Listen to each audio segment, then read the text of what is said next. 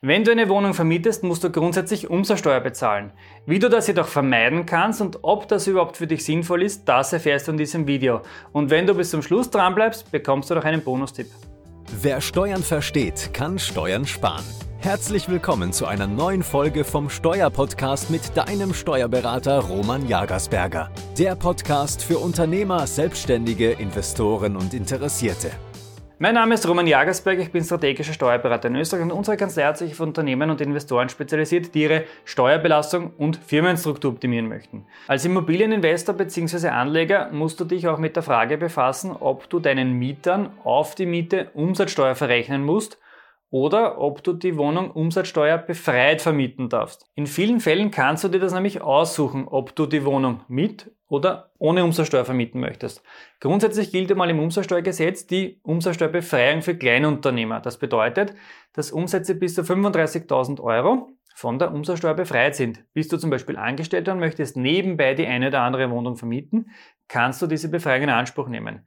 Bist du jedoch zum Beispiel Einzelunternehmer und erwirtschaftest bereits umsatzsteuerpflichtige Umsätze im Einzelunternehmen, dann ist die Kleinunternehmerbefreiung für die Vermietung nicht anwendbar, weil du ja in Summe schon über diese Grenze drüber gekommen bist. Und bitte beachte, die Grenze von 35.000 Euro ist als Nettogrenze anzusehen. Wird die Immobilie zu Wohnzwecke vermietet, wäre darauf 10% Umsatzsteuer fällig.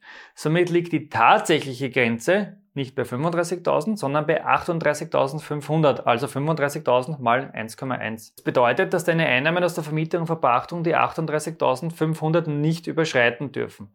Und bitte bedenke, dass zu den Einnahmen auch die Betriebskosten und auch etwaige Zahlungen für Heizung, Wasser und so weiter dazu zählen.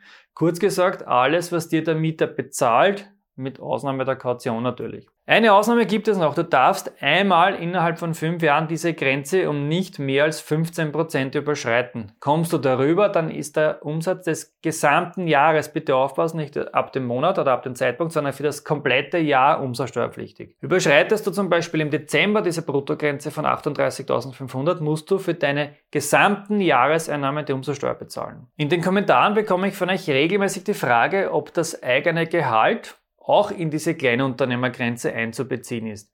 Die Antwort ist ein ganz klares Nein, denn die Einkünfte aus nicht selbstständiger Arbeit sind keine unternehmerischen Einkünfte im Sinne des Umsatzsteuergesetzes.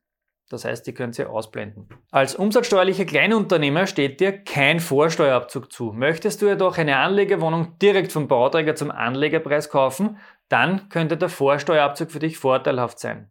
Was der Unterschied zwischen dem Anlegerpreis und dem Eigennutzerpreis ist, der von außen gesehen etwas verwirrend ist. Dazu habe ich bereits in einem früheren Video einiges erklärt. Schaut euch das gerne auf unserem Kanal an. Wir werden das dementsprechend verlinken. Diese strategische Entscheidung, ob du die Wohnung freiwillig mit Umsatzsteuer oder doch unter Anwendung der Kleinunternehmerbefreiung vermieten möchtest, solltest du unbedingt vorab mit deinem Steuerberater besprechen. Bitte triff die Entscheidung nicht zu leichtfällig, das hat finanzielle Auswirkungen. Und was viele nicht wissen, auch eine GmbH kann unter bestimmten Voraussetzungen die Kleinunternehmerbefreiung in Anspruch nehmen. Das kann nämlich insbesondere dann von Vorteil sein, nämlich in Anfangsjahren, sofern du mit deiner Immobilien GmbH gebrauchte Wohnungen ohne Ausweis einer etwaigen Umsatzsteuer kaufst. Das heißt, wenn du vom Bauträger kaufst, macht es vermutlich weniger Sinn. Wenn du die Wohnung von einem, einem Eigennutzer kaufst zum Beispiel, dann äh, könnte es durchaus Sinn machen, weil du diese ja umsatzsteuerbefreit kaufst. Wenn du mehr zum Thema Immobilien GmbH wissen möchtest, schau dich gerne auf unserem Kanal um, denn wir haben hier bereits schon das eine oder andere Video veröffentlicht. Und bald gibt es auch noch mehr dazu, deswegen bitte Abo dalassen und die Glocke aktivieren, damit du dieses Video dann auch nicht verpassen wirst. Und jetzt habe ich noch einen Bonustipp für dich. Mit einer geschickten Steuerstrategie kann man die Kleinunternehmerbefreiung auch mehrfach nützen. Wenn das für dich interessant ist, kontaktiere uns gerne. Wenn dir dieses Video gefallen hat, gib uns wie immer ein Like und wir sehen uns wieder im nächsten Video.